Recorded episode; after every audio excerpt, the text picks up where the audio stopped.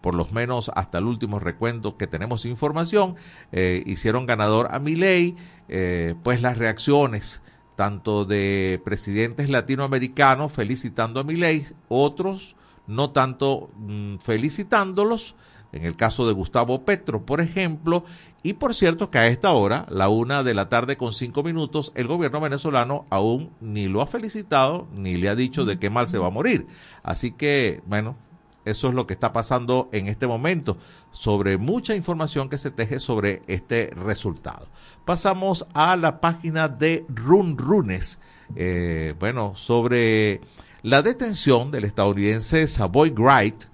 Eh, es el titular que hemos tomado para ustedes de Run Runes. Esta detención que se realizó en octubre eh, está haciendo muy tensas pues, la relación entre los gobiernos de Maduro y de Biden ya que la familia Wright dice que fue arrestado ilegalmente y además que aparentemente estaban pidiendo decenas de dólares para su rescate, decenas de miles, por cierto. Pasamos a el tiempo, alerta de desinformación, el esequivo entre la frontera del nacionalismo y la desinformación. Así titula nuestros amigos del Observatorio Venezolano de Fake News. Muy pendientes porque desde el 20 de octubre, eh, pues hay desde el 24 de octubre y hasta el 15 de noviembre, por lo menos seis mensajes que se han viralizado en la última semana evidencian una tendencia desinformativa de acuerdo a lo que es este tema del referéndum consultivo sobre el Esequibo. Así que hay que estar muy pendientes, no le dé retweet de una vez, no reenvíe automáticamente lo que ve en redes, verifique fuentes importantes como el Observatorio Venezolano de Fake News, entre otros. Nos vamos a versión final. Organismos policiales toman el control del Centro de Coordinación Policial Guaiparo en el estado Bolívar y esta es otra intervención no a una penitenciaría ni a una cárcel formal, es a un centro de coordinación policial eh, parece ser parte, aunque no lo han dicho con eh, especificidad, eh, de esta operación Guaycaipuro. Pasamos a la nación, detienen a un concejal de la, de la tendida, esto es en el estado Táchira, con 42 envoltorios de cocaína. Fue detenido, por cierto, en el estado Zulia. El impulso desde Barquisimeto titula lo siguiente, venezolanos en Islandia protestaron contra retención de connacionales en el aeropuerto de Maiquetía. La propuesta, como ustedes saben, es por la retención de eh, connacionales que llegaron y bueno, fueron retenidos, no sé, como no como expatriados, sino o como si fueran extranjeros. Lo cierto es que hubo una retención ahí que nunca han explicado por qué. Pasamos al carabobeño eh, Gutiérrez. Antonio Gutiérrez denuncia matanza de niños sin precedentes en Gaza y que esto venga de esta vocería de Antonio Guterres pues tiene un peso importante. Habría que esperar la reacción de Israel a ver qué comenta sobre estas declaraciones de Antonio Guterres. Nos vamos a correo del Caronit. Tenemos en Venezuela la calidad de los servicios públicos empeora mientras compañías aumentan sus tarifas. Es una realidad, está pasando con el plan de borrón y cuenta nueva de Corpo Elec, un pago mínimo para estabilizar todas las cuotas que pudieran estar pendientes, pero no sabemos cuánto nos van a cobrar de aquí adelante en un servicio que es muy deficiente. Por cierto, nuestra encuesta va por ahí en el día de hoy. Pasamos a la patilla la escasez de gasolina es una realidad que no cambia en Venezuela. Esta nota hace mucha hincapié en el estado Táchira. A ver, pero pareciera, no sé si es su percepción, en el estado donde usted vive, eh, las fallas de las gasolinas son constantes, permanentes, siempre es el mismo patrón, o le parece a usted que hay como que una semana y a veces 15 días en que aparece el combustible y usted puede surtir más fácil para después, entonces desaparecer y formarse grandes colas otra vez. Es como si alternaran, ah, en este mes voy a mandarle gasolina a este estado, pero a este no. Es lo que pareciera. Lo cierto es que el tema de la gasolina, y así titula la patilla, pues no está cambiando en Venezuela. El Nacional, por su parte, dice que el Estado ha cometido la tercera parte de los homicidios en Venezuela en los últimos años. Desde el 2016, Monitor Fuerza Letal ha registrado 14.500 casos de muertes por intervención de cuerpos de seguridad. Es titular en el Nacional. Pasamos rápidamente a eh, Mundo UR, que titula Impulsar acuerdos de Barbados es necesario para que no vuelva a fracturarse y cause daño.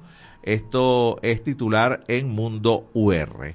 Pasamos a Crónica 1. Costo de la preparación de 50 yacas se triplicó en bolívares y se mantuvo en dólares. Y es cierto, algunos establecimientos están ofreciendo algunos paquetes que incluyen ayacas, que incluyen las hojas, eh, dos de las proteínas, carne, pollo o carne y cerdo, además de las aceitunas, las alcaparras, el aceite eh, y las hojas, por supuesto. Y se mantienen a precios del año pasado, solo que el dólar tiene un precio significativamente mayor con respecto al año pasado. Y cerramos ya esta ronda de titulares. Venezuela vence a Brasil y avanza a la final del sudamericano de baloncesto U17. Con esta victoria, el equipo clasifica a la FIBA Américas U18 para buscar un cupo mundialista en la categoría 16 años. Importante triunfo de los venezolanos en este deporte. Ponemos punto final a este recorrido por los principales titulares a esta hora en este país. Cerramos nuestro en vivo a través de la cuenta en este país radio en Instagram. Nosotros seguimos a nivel nacional por la red de Fe y Alegría acá en este país. Notiaudio, El Pitazo, un preciso resumen de lo que ocurre en toda Venezuela, con Catherine Medina. Saludos estimados oyentes. A continuación hacemos un repaso informativo por las noticias más destacadas hasta este momento. Comenzamos. Simulacro de referendo sobre el Esequibo. Caraqueños hicieron colas en el oeste. El Pitazo constató en recorridos por centros de votación del oeste de Caracas que hubo movilización de votantes con un promedio entre 50 y 100 personas en fila, en una revisión de cuatro planteles, algunos con igual número de filas dentro de sus instalaciones. La aglomeración de personas en los centros de votación estuvo asociada al número de puntos habilitados para la consulta. Solo 800 este domingo 19 de noviembre para el simulacro, frente a casi 15.000 que estarán abiertos el 3 de diciembre, fecha en la que se celebrará el referendo. En Mérida, unos 200 jubilados de CanTV exigen acceso a la salud. Representantes de la Junta Directiva de la Asociación de Jubilados, Pensionados y Sobrevivientes de la CanTV protestaron el martes 14 de noviembre frente a la sede del organismo en el centro de Mérida para exigir acceso a la salud y medicamentos. El grupo de jubilados y pensionados pidió con consignas y pancartas el cumplimiento del anexo C de la actual convención colectiva, en especial en lo referente a la salud y una pensión justa, según lo descrito en la convocatoria de la protesta. Cerrada Troncal 10. Mineros denunciaron desalojo y choferes están varados. Mineros del Callao en el estado Bolívar cerraron la carretera internacional Troncal 10 la madrugada de este domingo 19 de noviembre para denunciar desalojos y presuntas arbitrariedades de funcionarios de la Fuerza Armada venezolana. El dato de la manifestación, que se registra a la altura del sector La Increíble, a menos de 5 kilómetros del casco central del Callao, se desprende de un reporte oficial emitido por la Policía Regional al que tuvo acceso el Pitazo, además de entrevistas con choferes que están en el sitio de la huelga. Venezolano atrapado en la selva del Darién pidió que lo rescaten.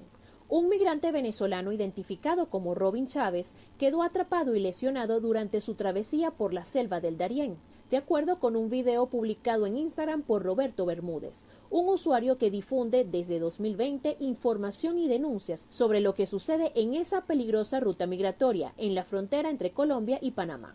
En el video, Chávez aparece tendido sobre un terreno arenoso, cubierto parcialmente con una sábana y con la pierna izquierda inmovilizada en lo que parecen vendajes.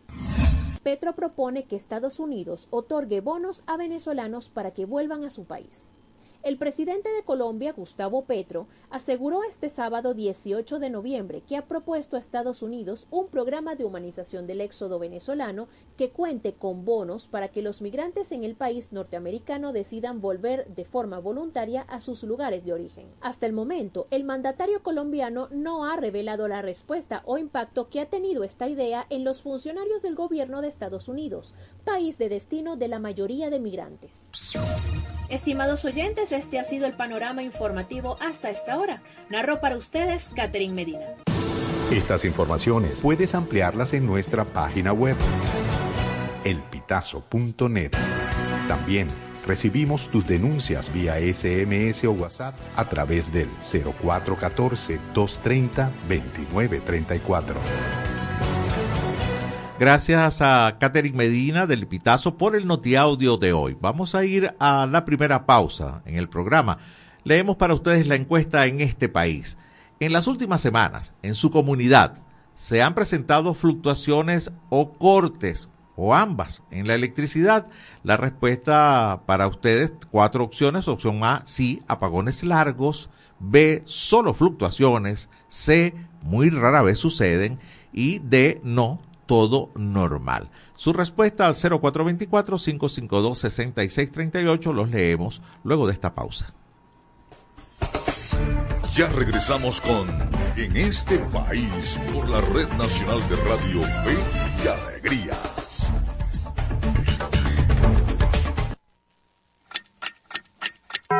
Una de la tarde y 15 minutos.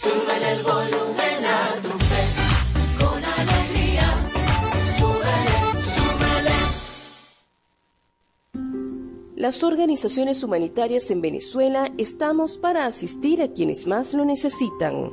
El trabajo humanitario se basa en los principios de humanidad, imparcialidad, neutralidad e independencia. La ayuda humanitaria es gratuita. En ningún momento solicitamos dinero, favores o privilegios a cambio de entregar la ayuda humanitaria. Nuestra prioridad es aliviar y prevenir el sufrimiento humano donde se encuentre y sin discriminación por su género, edad, raza o nacionalidad. Un mensaje del equipo humanitario país.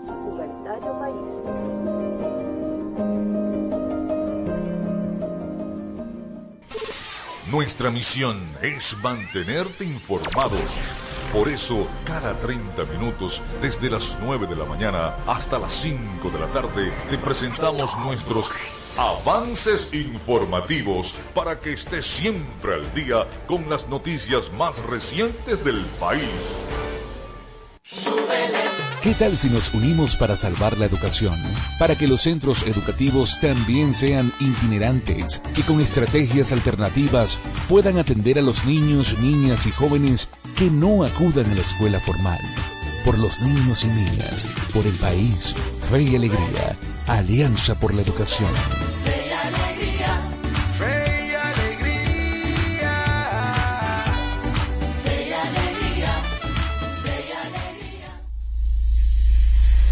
Descárgate nuestra aplicación Radio Fe y Alegría Noticias, disponible para iPhone y Android. Seguimos con En este país por la Red Nacional de Radio Fe y Alegría.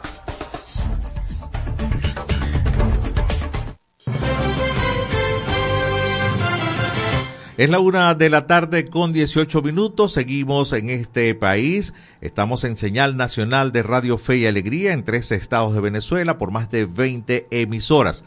Les recuerdo la encuesta en este país. En las últimas semanas en su comunidad se han presentado fluctuaciones y o cortes en la electricidad. Opción A, sí, apagones largos. Opción B, solo fluctuaciones. Opción C, muy rara vez suceden. Y opción D, no, todo es normal. Sus respuestas vía mensaje de texto o WhatsApp al 0424-552-6638. Ya tenemos a nuestra primera invitada conectada al hilo telefónico. Se trata de Catherine Martínez. Ella es abogada, defensora de derechos humanos y directora de la ONG Prepara Familia. Muy buenas tardes, Catherine. Le saluda José Cheo Noguera. Gracias por atendernos. Hola, buenas tardes. ¿Cómo están? Ah. Gracias por la oportunidad. Al contrario, gracias a usted por atendernos. Catherine, noticia que eh, realmente en lo particular alarmó muchísimo y creo que en términos generales ya aparte de todas las vicisitudes que tienen los pacientes, los pequeños pacientes del Hospital JM de los Ríos con la ausencia de el plan de trasplantes y todo lo demás que conlleva a, esa larga ruta de, estos niños para recibir un, un trasplante, se agregó una noticia que tiene que ver con un medicamento en malas condiciones, metotrexato específicamente, eh, las sociedades médicas están exigiendo respuestas a esto. Cuéntenos eh, a qué nivel anda ya eh, esta información.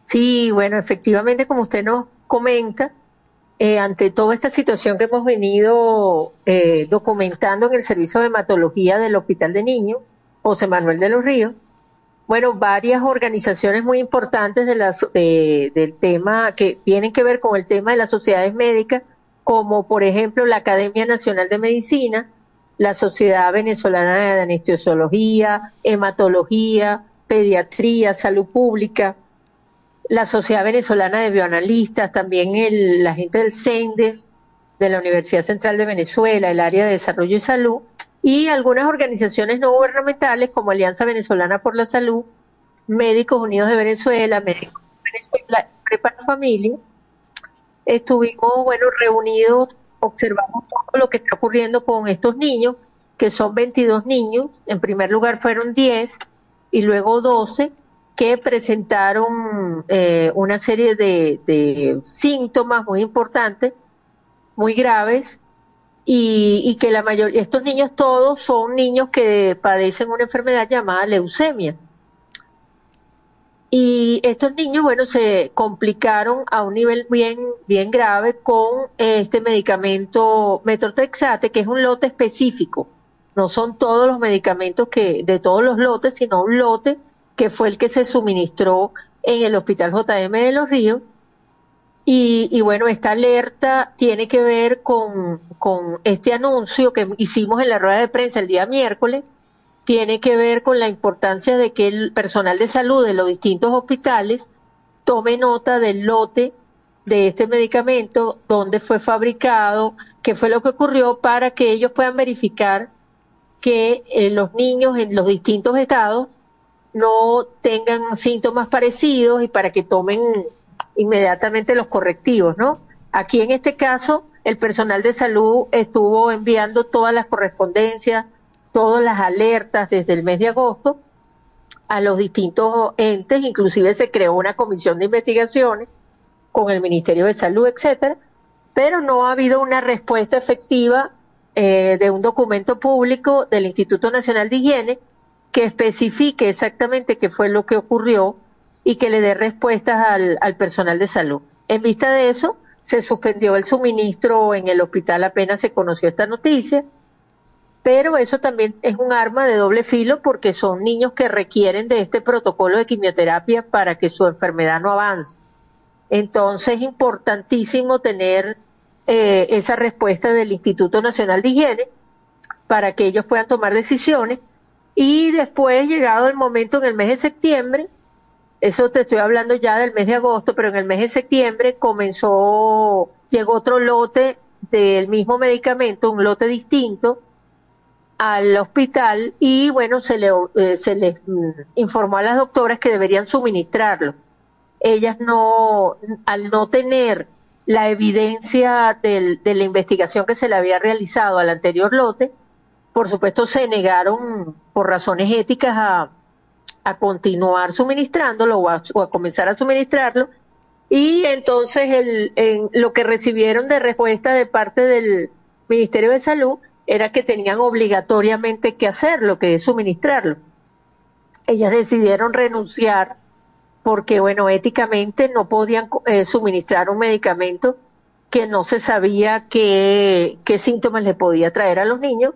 Inclusive hay una niña que falleció eh, en el mes de agosto eh, con todo esto, en el mes de septiembre, y, perdón, en el mes de agosto, y en vista de toda esta situación que se fue complicando, las cinco el, médicos, hematólogos, que son todas mujeres, del personal de salud del servicio de hematología renunciaron en el mes de septiembre.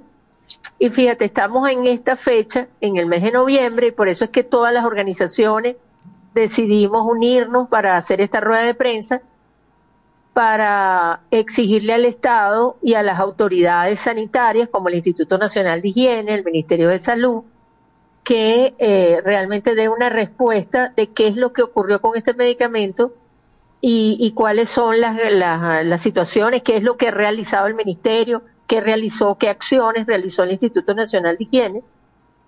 Y, y porque, bueno, el personal de salud, los representantes, los familiares también enviaron eh, distintas correspondencias, organizaciones de la sociedad civil también, pero viendo que ha pasado todo este tiempo, por eso fue que acudimos a esta vía para buscar esa solución, esa respuesta que necesitamos del Estado.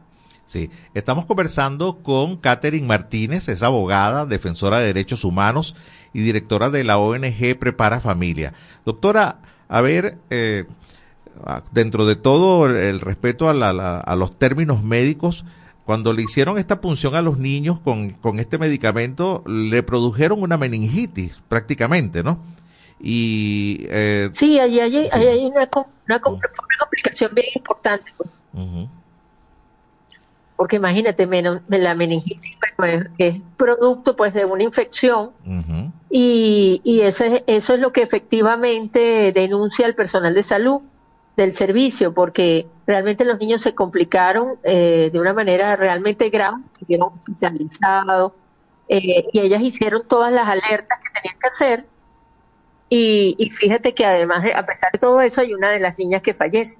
Sí, pero entiendo que, que incluso tomaron algún medicamento sin abrir, ¿verdad? En, en, su envase original y de ahí fue donde pudieron determinar que, que, que tenían una contaminación con algunas bacterias, ¿no? Y pseudomonas, ¿no? Sí, porque eso se envió, ese, ese medicamento, el personal de salud lo envió a un laboratorio privado que por supuesto le dio ese resultado. Y luego ese mismo, medicamentos de ese mismo lote también fueron enviados al Instituto Nacional de Higiene, pero eso, eso es lo que estamos exigiendo porque tenemos solamente la respuesta del laboratorio privado y a nivel público pues no sabemos qué, eh, qué fue lo que ocurrió con esa investigación. Claro, eh, ¿qué esperan ustedes? A ver, porque ahí están las pruebas, ¿no? Eh, esas vacunas estaban contaminadas, ese lote específico, ¿no? Que está identificado, por cierto, está identificado el lote con, claridad. Ahora, ¿qué, ¿qué, esperan ustedes que, que, diga el Estado? A ver, están pidiendo Mira, alguna especie de resarcimiento. Sí, que haya una investigación realmente exhaustiva sobre este tema, que, realmente nosotros, inclusive en el comunicado se colocó que el Ministerio Público, la Defensoría del Pueblo, etcétera, pues puedan abrir esta investigación, ver qué fue lo que ocurrió, dar las respuestas a los familiares de los niños, a los mismos niños, porque estamos hablando, por cierto, hoy que es el día de la Convención de los Derechos del Niño, 34 años se cumplen de la Convención, y resulta que, que se sigue en el caso de Venezuela vulnerando el derecho a la vida y a la salud, que son derechos tan fundamentales eh, por, bueno, por estas situaciones que no son solamente estas, porque ustedes ya saben todo lo demás que existe con el tema del sistema de salud, todas las situaciones terribles que ocurren, pero esto también es una situación muy difícil porque estamos hablando de niños que tienen una enfermedad ya de por sí muy fuerte, como es la leucemia, y que es una enfermedad complicada, dura para la familia, para el niño. Y entonces, bueno, se les coloca un medicamento que tiene, eh, que presenta unos inconvenientes graves y que les complica la enfermedad al niño hasta el caso de, hasta llegar al, al tema de una de las niñas que falleció. Entonces estamos hablando de que, eh, eh, de la gravedad de la vulneración. Por eso nosotros estamos exigiendo, junto con las demás organizaciones y sociedades médicas, que realmente se investigue y se den los resultados de esta investigación lo más pronto posible porque eh, la gente, realmente el personal de salud, eh, las, los familiares, las madres, bueno, quieren estar seguras de, qué es lo que ha ocurrido, quieren, por supuesto, exigir más allá, pues una respuesta, además de la respuesta, bueno, hay que ver exactamente el daño que se ocurrió con esto y quiénes son los responsables de esta situación. Bueno, bueno, muchísimas gracias. Catherine Martínez, abogada, defensora de derechos humanos y directora de la ONG Prepara Familia, ha estado con nosotros en este país. Le agradezco mucho este contacto, Catherine, muy amable. No, gracias a ustedes, muy amable. Nos toca ir a la pausa, es la una de la tarde con 29 minutos en este país. Ya regresamos con En este país por la Red Nacional de Radio Fe y Alegría.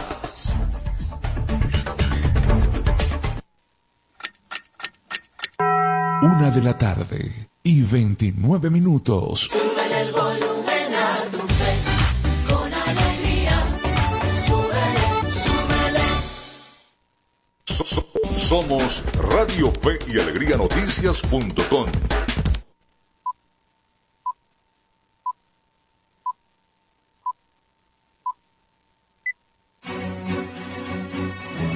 A partir de este momento, más de 25 emisoras interconectadas para llevarte información con todas las voces. Radio Fe y Alegría Noticias. Avance informativo. Avance informativo. Muy buenas tardes y bienvenidos a este presente avance informativo. Les saluda Walter Peña. Con el triunfo de Javier Milei en las elecciones presidenciales de Argentina, se instala una vez una interrogante que desde hace tiempo se repite. ¿El Papa Francisco visitará su país natal en 2024? Javier Milei del partido La Libertad Avanza derrotó en el balotaje a Sergio Massa, actual ministro de Economía y candidato del partido Unión por la Patria, llamado antes Frente de Todos, de tendencia progresista y peronista. Las primeras cifras le dan el 55,95% al primero y el 44.04% al segundo. Hasta aquí este presente avance informativo. Les recordamos que esta y otras informaciones ustedes las pueden ampliar en nuestra página web www.radiofeyalegrianoticias.com. Les acompañó Walter Peña y les invito a que sigan escuchando el programa en este país. Contamos con periodistas en toda Venezuela para llevarles la información en vivo y en caliente. Red Nacional de Radio Fe y Alegría, con todas las voces. Seguimos con En este país por la Red Nacional de Radio Fe y Alegría.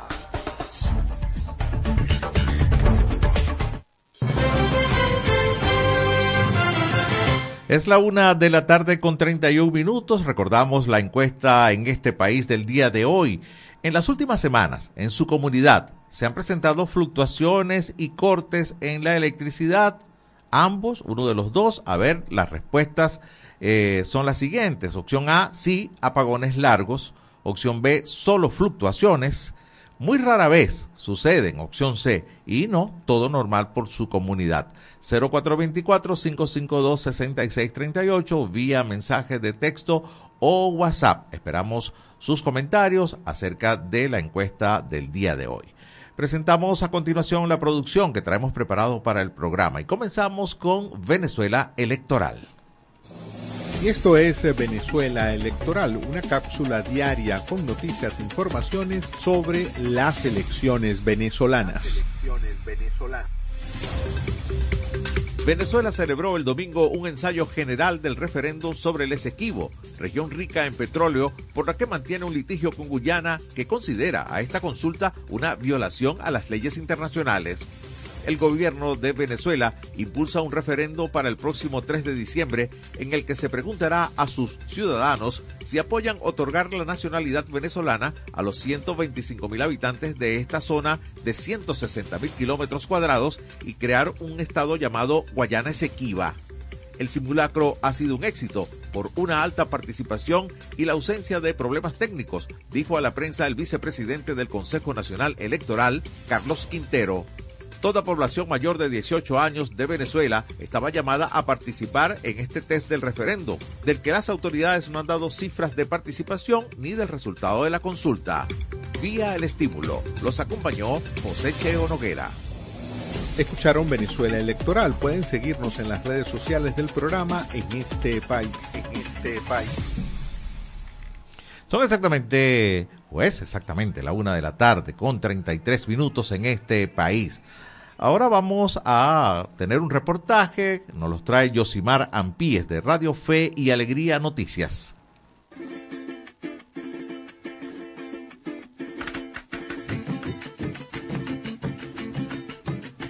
Lavando una viejecita a orillas de nuestro lago, ella tuvo un gran hallazgo, pues encontró una tablita. Terminada la faena, a su casa la llevó, la tinajita tapó para salvarla de la arena. Miren de Chiquinquirá, patrona de los zulianos, observó la soberana, nuestra vida Zampara. Y nuestras almas llevan por el sendero cristiano, patrona de los zulianos, Virgen de Chiquinquirá. Han pasado 314 años desde la aparición de la Virgen del Rosario de Chiquinquirá y 81 años desde su coronación canónica. Y como cada 18 de noviembre, zulianos y personas de distintas partes del país se han acercado a la plazoleta para pedirle, agradecerle y acompañarle en este su día. Y yo le pedí a ella, mientras que yo esté viva, venir para acá. Ella me, me ha quitado un poco la... Es nuestra patrona, nuestra Virgen. Y hoy en día también vengo a pedirle que me cure a mi bisnieto que tiene un parásito malo. Tiene cinco meses el bebé. Estuve aquí, me fui el domingo porque estuve de voluntaria aquí en el ENAJO 2023. Me llevé una gran experiencia y pues quise volver hasta aquí para contagiarme un poco del entusiasmo de todos los eh, maracuchos hacia la devoción que tienen a la chinita. Y aparte yo soy legionaria, entonces siento que la Virgen María para mí es la mi capitana y qué bonito es tener a la chinita como una advocación. Bueno, le agradecemos muchas cosas. Eh, le hemos pedido a ella, yo personal, yo particularmente yo, le he pedido un milagro y me lo ha concedido. ¿Nos pudiera contar un poquito? Dime. ¿Nos pudiera contar un poquito? Sí, eso fue hace muchos años. Una de mi hija, la que está aquí al lado mío, se me enfermó, pequeñita, tenía 11 meses. Casi se muere, hija llegó a 4 hemoglobina. Le pedí tanto a la Virgen que me la salvara. Ese día la hospitalicé en una clínica, bueno, ni una niña a esa, a esa edad y con, con esa hemoglobina se salva. Ella me la salvó, me devolvió a mi hija. ¿Y cómo se siente estar hoy aquí agradeciendo ese favor concedido? Muy agradecida a ese favor de la chinita, muy agradecida. Hoy en día mi hija tiene 42 años. Si no fuera por ella, no la tuviera ahorita. Bueno, todos los años acudimos el 18 de noviembre para darle gracias a la Virgen de Chiquinquirá por todos los favores que nos ha concedido a la familia López Olivares, Molero López y la familia Pimienta que está aquí también presente. Esto fue parte de lo que se vivió este 18 de noviembre en la plazoleta de la Basílica. Esta celebración inició con el rezo del Santo Rosario seguido de la Eucaristía solemne y finalizando con su acostumbrada procesión, donde el pueblo zuliano una vez más mostró su fervor mariano.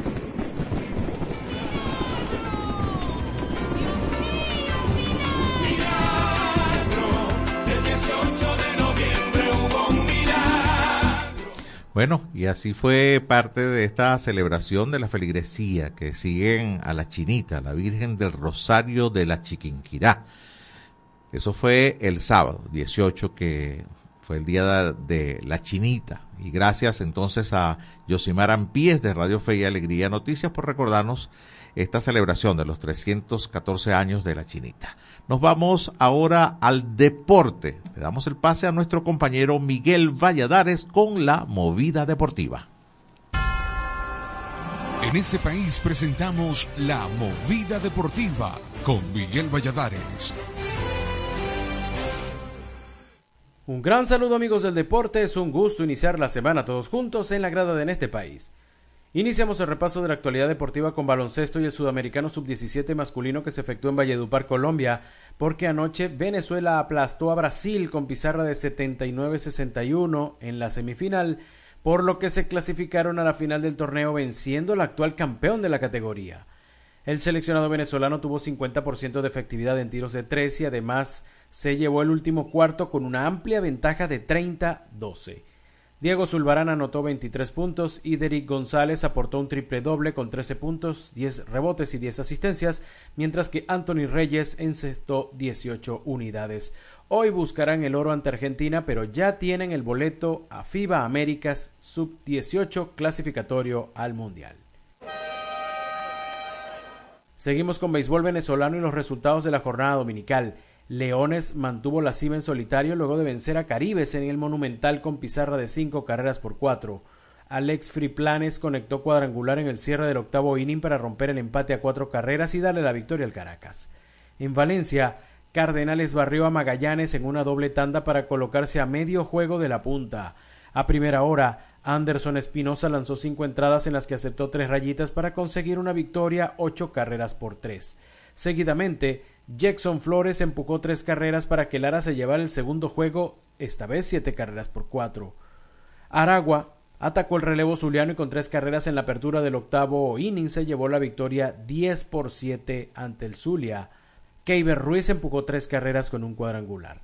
Finalmente la jornada se cerró con un emocionante juego en que los Bravos anotaron ocho carreras en el cierre de la décima entrada para dejar en el terreno a la Guaira doce carreras por once.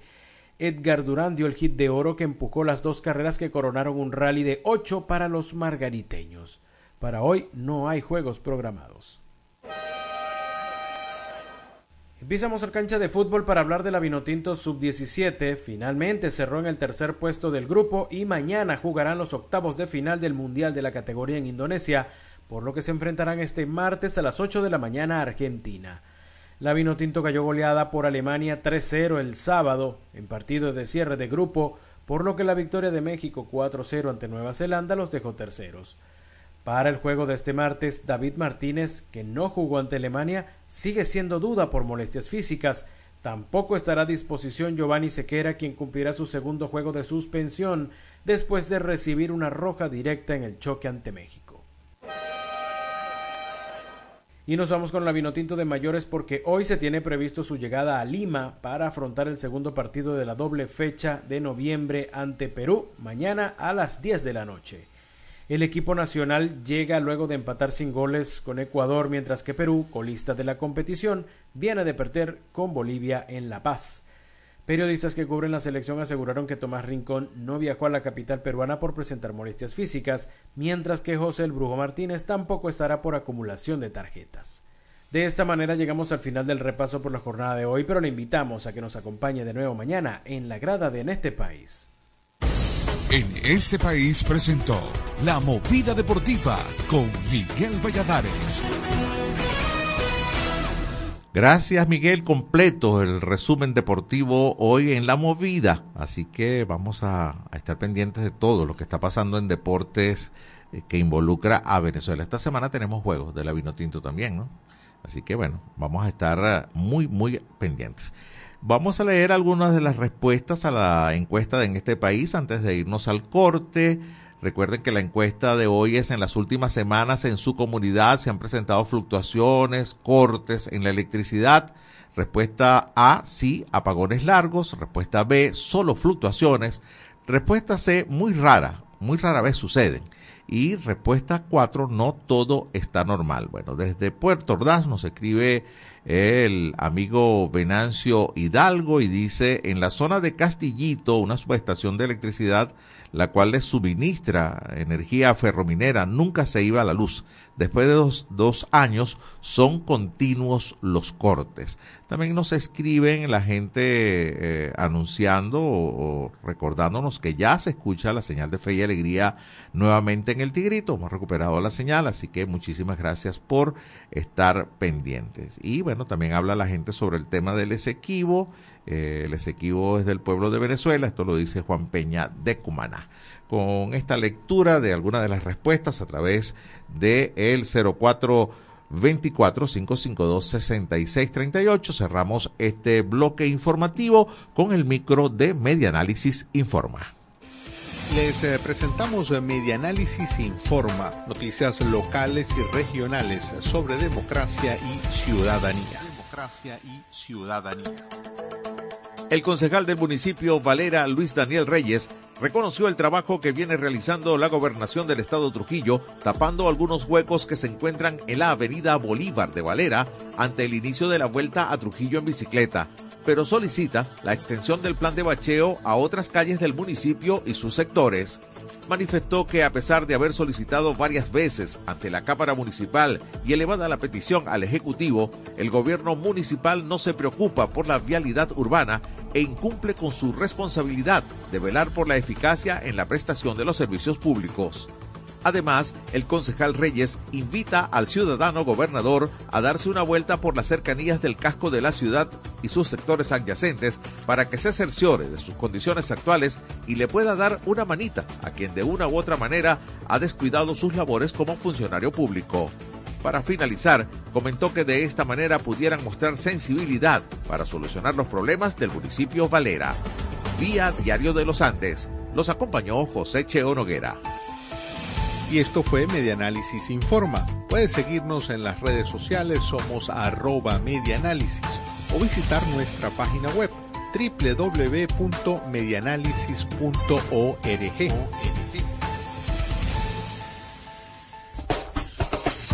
Ya regresamos con En este país por la Red Nacional de Radio Fe y Alegría.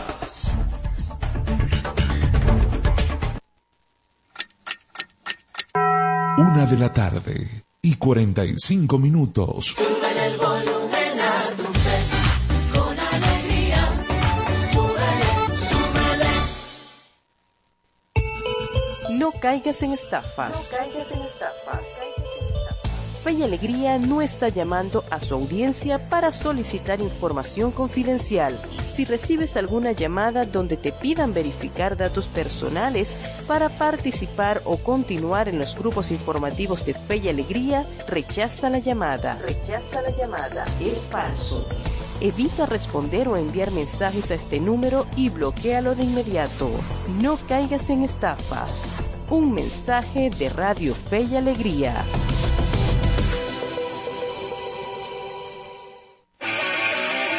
Las eliminatorias mundialistas las vives por fe y alegría. Jefferson con la marca del Pitbull, lo maneja, busca Soteldo por... La selección de Perú recibe en el Estadio Nacional del Perú a la selección de Venezuela. La metió, la metió, la metió, la metió, ¡qué golazo! ¡Gol! Este martes, 21 de noviembre, desde las 9 y 30 de la noche, por la Red Nacional de Radio, Fe y Alegría. Porque el sueño mundialista es de toda Venezuela. Toda Venezuela. Descárgate nuestra aplicación Radio Fe y Alegría Noticias, disponible para iPhone y Android.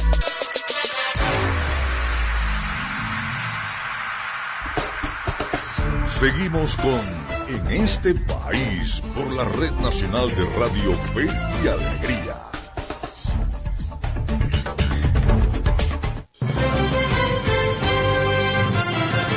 Es la una de la tarde con 47 minutos. Seguimos en señal nacional de Radio Fe y Alegría en 13 estados del país.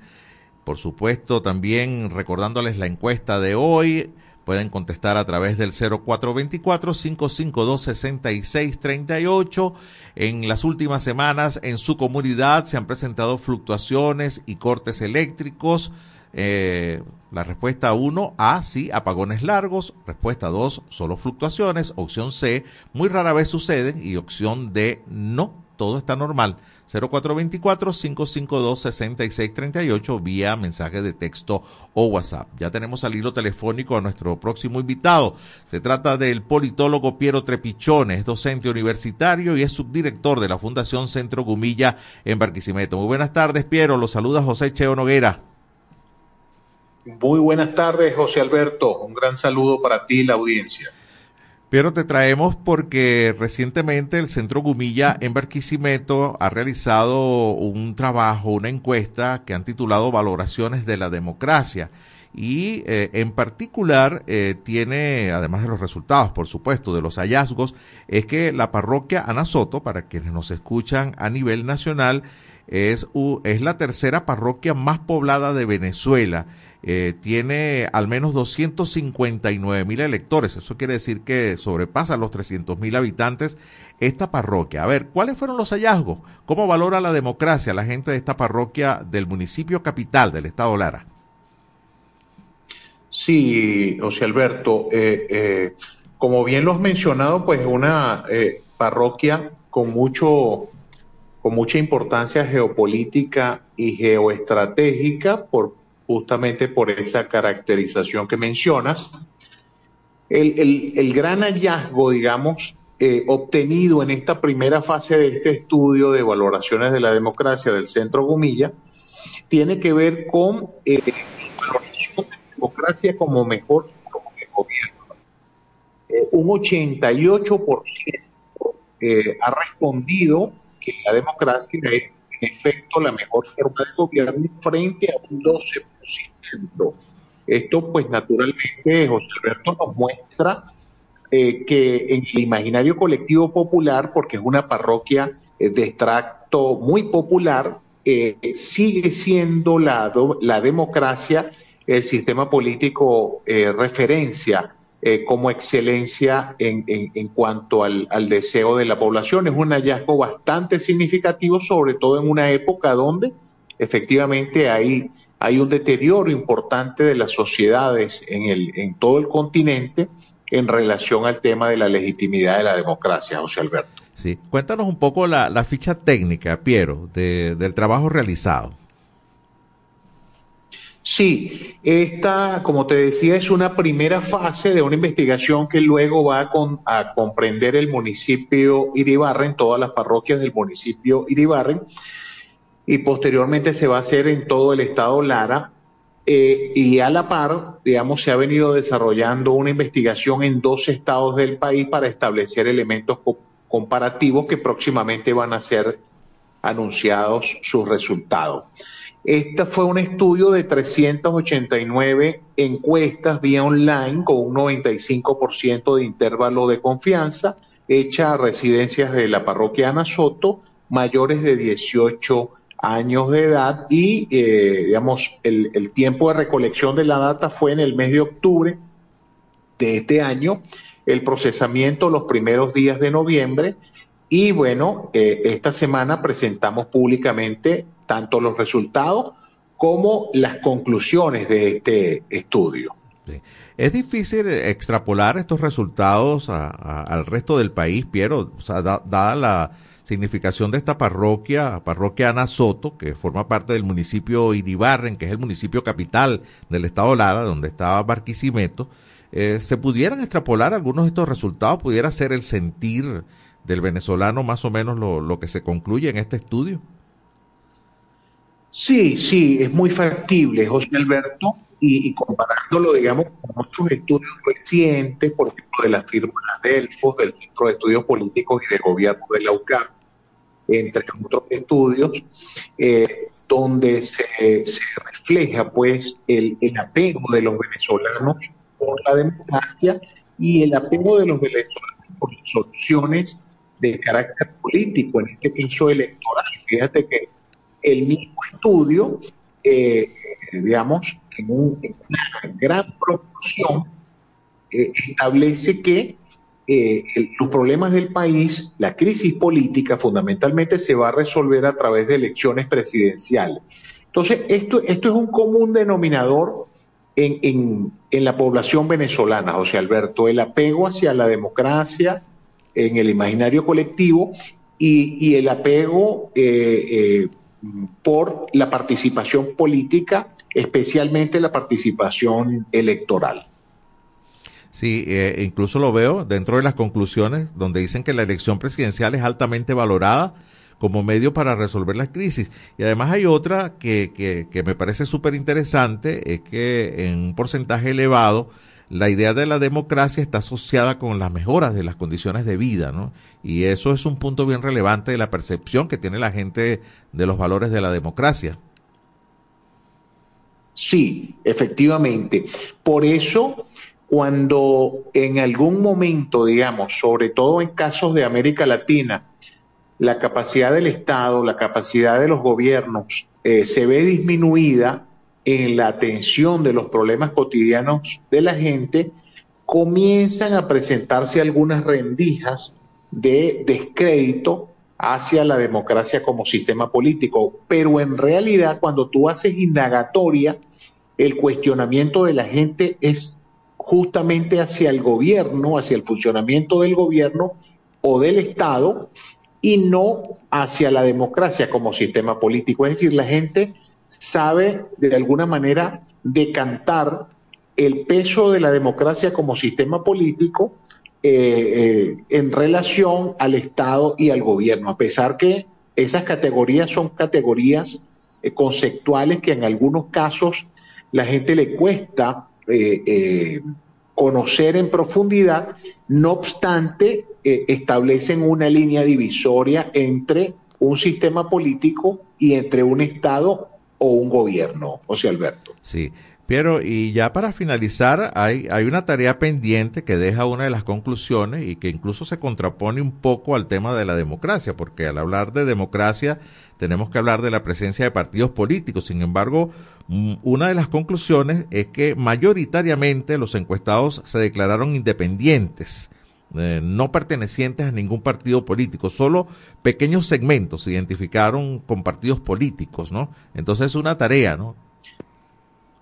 Sí, totalmente, una tarea totalmente abierta, un cierto que tiene que ver con la democratización de los partidos, su funcionamiento interno, la construcción de narrativas y de plataformas programáticas que enamoren de nuevo la sociedad. Es decir, que tiene pleno convencimiento de la democracia, pero cuestiona a a estos actores políticos asociados a un partido que no les brindan, digamos, la confianza suficiente como para identificarse masivamente con ellos. Entonces, es un enorme desafío eh, eh, no solo mantener el nivel de apoyo a la democracia, sino que los actores políticos, en este caso le hace partido político, tengan que hacer todo un proceso de reingeniería interno para abrirse más a la sociedad para brindar más confianza, más credibilidad y más conexión con sus narrativas a partir de su plataforma programática, sí. Sí, y hay uno que me llama muchísimo la atención, una de las conclusiones, Piero, es que la gente ha entrado en conciencia que la recuperación del país va a ser un proceso lento. Eh, eso sería muy bueno para quitar la idea de la cabeza de los mesías, ¿no? Que vienen a, solucionar las cosas rápidamente. Y así la población está pensando en que la recuperación va a ser lenta y que tienen que trabajar en la mejora de, de su situación económica, personal. A ver, parece que está presentando un grave madurez ya la gente, ¿no? Al respecto de lo de, reconocimiento de la situación actual del país. Sí, totalmente, José Alberto. Es un dato no menos importante que ha arrojado esta primera fase del estudio y que efectivamente da cuenta que la gente ha adquirido mayor conciencia con lo que significan los procesos de recuperación eh, eh, de países con, con, situaciones, con crisis multidimensionales como la nuestra, como el nuestro, eh, que requiere, digamos, una atención especializada, una articulación, una, una, una amplia participación de la sociedad y que requiere efectivamente cierto tiempo para que todos y cada uno de los planes que se vayan ejecutando puedan ir efectivamente generando eh, buenos impactos en la sociedad en términos generales. Sí. Piero, finalmente, el, el, resto de la ampliación o las siguientes etapas de, este trabajo de valoraciones de la democracia ya queda para el año que viene, ¿no? Ya eh, ampliarlo a los demás municipios de, Lara y, y todo el estado ya es para el año siguiente, ¿no? Es correcto, es correcto, José Alberto. Eh, eh, ya para finales de enero estaríamos presentando ante la opinión pública el, estudio con respecto a, al municipio Iribarren y, eh, digamos, eh, eh, más o menos para marzo abril estaríamos presentando el estudio del, del Estado Lara completo.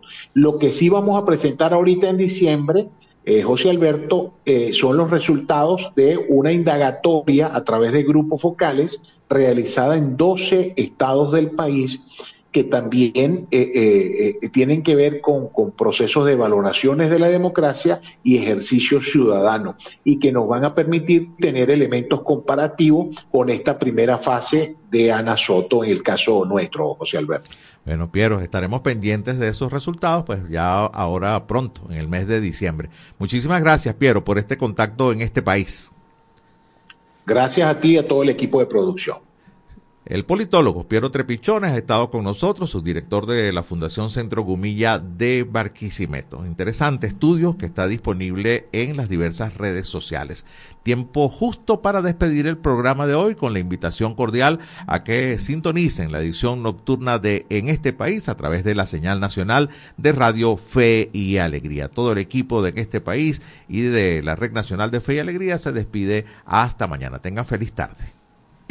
País, mi país, tu país. Así culmina por el día de hoy en este país, un programa conducido por Andrés Cañizales junto a Miguel Valladares, acompañados por los periodistas y comunicadores de Radio Fe y Alegría, Red Nacional. Hacemos periodismo comprometido con la democracia.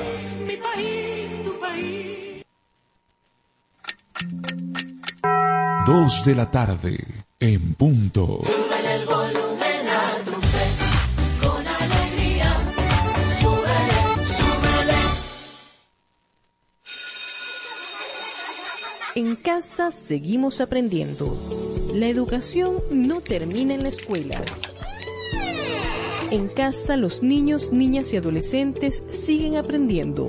Es por eso que debemos seleccionar materiales de lectura y escritura que sean motivadores y de fácil acceso para todos. ¿Qué crees que podemos hacer? ¿Leer un libro? ¿Quieres hacerlo? Listo, ve preparando la mesa. Bien. Esto fue una producción del Instituto Radiofónico Fe y Alegría en alianza con ACNUR para incentivar el aprendizaje desde casa. ¿Por qué es importante la educación? Una educación sana, incluyente y de calidad aumenta la productividad de las personas y, como consecuencia, el potencial de crecimiento económico de toda nación. La educación contribuye a la reducción de la desigualdad, reconociendo la importancia de los humanos en los procesos sociales y, a su vez, en la erradicación de la pobreza y el hambre, siendo un medio eficaz para adquirir habilidades productivas para el desarrollo de cualquier comunidad. La educación es un derecho y su cumplimiento una responsabilidad colectiva. Ahora que ya los conoces, defendamos juntos nuestros derechos. Un mensaje de fe y alegría. Fe y Alegría Educomunicación presenta Tejedana. No son cuentos, son realidades. Nuestros derechos. Los indígenas guaraos, ubicados en Delta Macuro, viven en un territorio de 40.000 kilómetros cuadrados y sus comunidades están esparcidas en zonas ribereñas del Orinoco. Estas distancias dificultan su acceso a la salud. La Constitución de la República Bolivariana de Venezuela, en su artículo 122, dice que los pueblos indígenas tienen derecho a una salud integral que considera sus prácticas y culturas. El Estado reconocerá su medicina tradicional y las terapias complementarias con sujeción a principios bioéticos. Esto se ve más vulnerable cada día por el difícil acceso a la zona y la aparición de enfermedades que habían sido erradicadas. Garantizar la salud de los pueblos indígenas es una prioridad. Tejeana. Nosotros tenemos derechos. Un mensaje de Radio Fe y Alegría. Artículo 10 de la Ley de Responsabilidad Social en Radio, Televisión y Medios Centro Electrónicos. Nacional Autónomo de Cinematografía. Son 29 años celebrando la pasión por Venezuela. Animación, documentales, ficción, cine venezolano para el mundo. Vamos por más.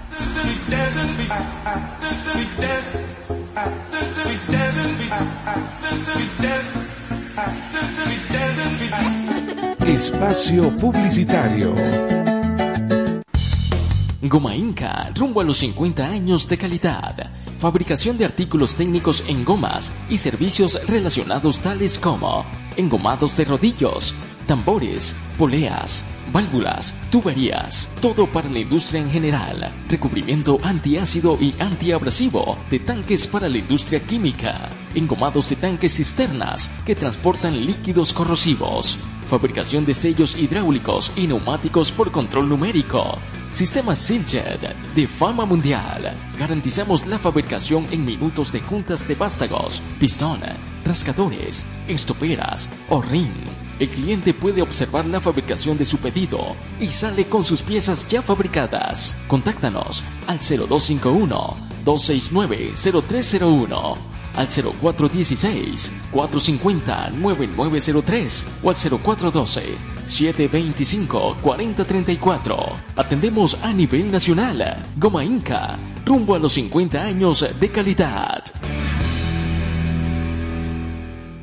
Excelencia y calidad, embutidos Alimex. Alimex es variedad de todo para comer. Excelencia y calidad, embutidos Alimex. Hazlo más práctico y divertido. Embutidos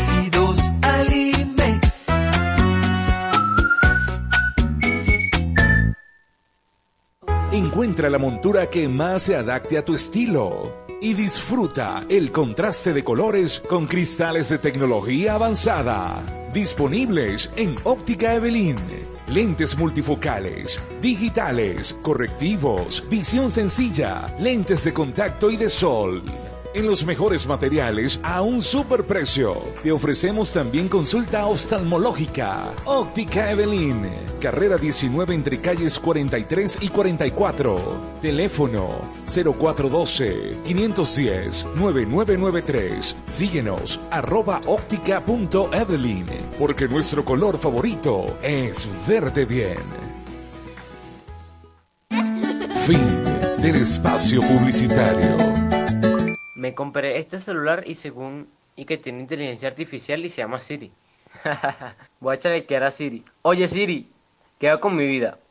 Lo primero que debes hacer es culminar tus estudios. El IRFA ahora se llama Educomunicación y te brinda la oportunidad de culminar tus estudios en diferentes modalidades que se ajustan a tu ritmo de vida. Síguenos en arroba sin salón FIA. ¿Puedo ayudarte en algo más? Chamo, esto no lo sabía yo. Gracias Siri. Apúrate. Voy corriendo de una Siri. Fe y alegría Educomunicación. Rumbo a los 10.000 participantes. Mayor información 0251-441-6751. Cumplimos 15 años en el corazón de los larenses. Ra- Radio Fe y Alegría 97.5 FM, tu radio.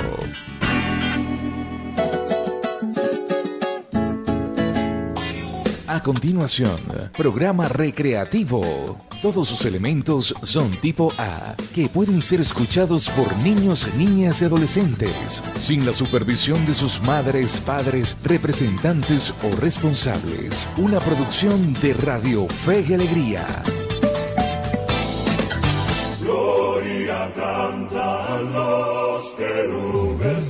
Como todos los años, la, la Navidad se vive con fe y alegría. Bambalinas y bastones de colores. Programación especial. Música, concursos, complacencias y un staff de productores y locutores dispuestos a acompañarte en estas Navidades. Navidad con fe y alegría. Celebremos el nacimiento y el nuevo año con la radio de todas las voces. 97.5 FM. Fe y alegría. Navidad con fe y alegría.